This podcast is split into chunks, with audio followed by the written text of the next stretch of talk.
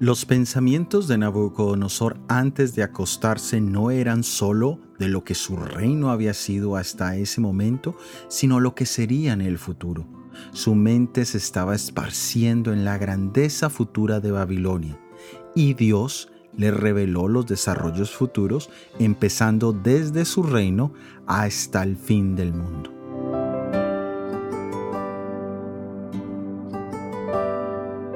Los sueños suelen ser la recapitulación de eventos, sentimientos y pensamientos que hemos tenido durante el día.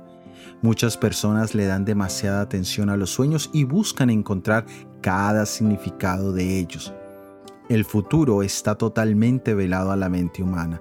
No podemos predecir con exactitud los eventos de la próxima semana, ni del próximo día, ni de la próxima hora, ni aún del próximo minuto. Pero el Señor ha dejado las revelaciones proféticas para mostrarnos que Él conoce el futuro con exactitud y que debería ser para nosotros un motivo de estudio serio y diligente las profecías bíblicas.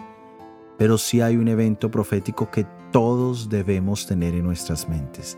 En el futuro me está reservada la corona de justicia que el Señor, el juez justo, me entregará en aquel día y no solo a mí, sino también a todos los que aman su venida.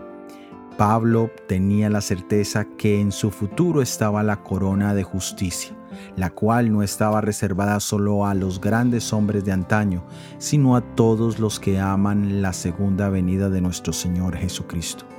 Pero debemos amar su primera venida, en la cual tenemos la salvación garantizada.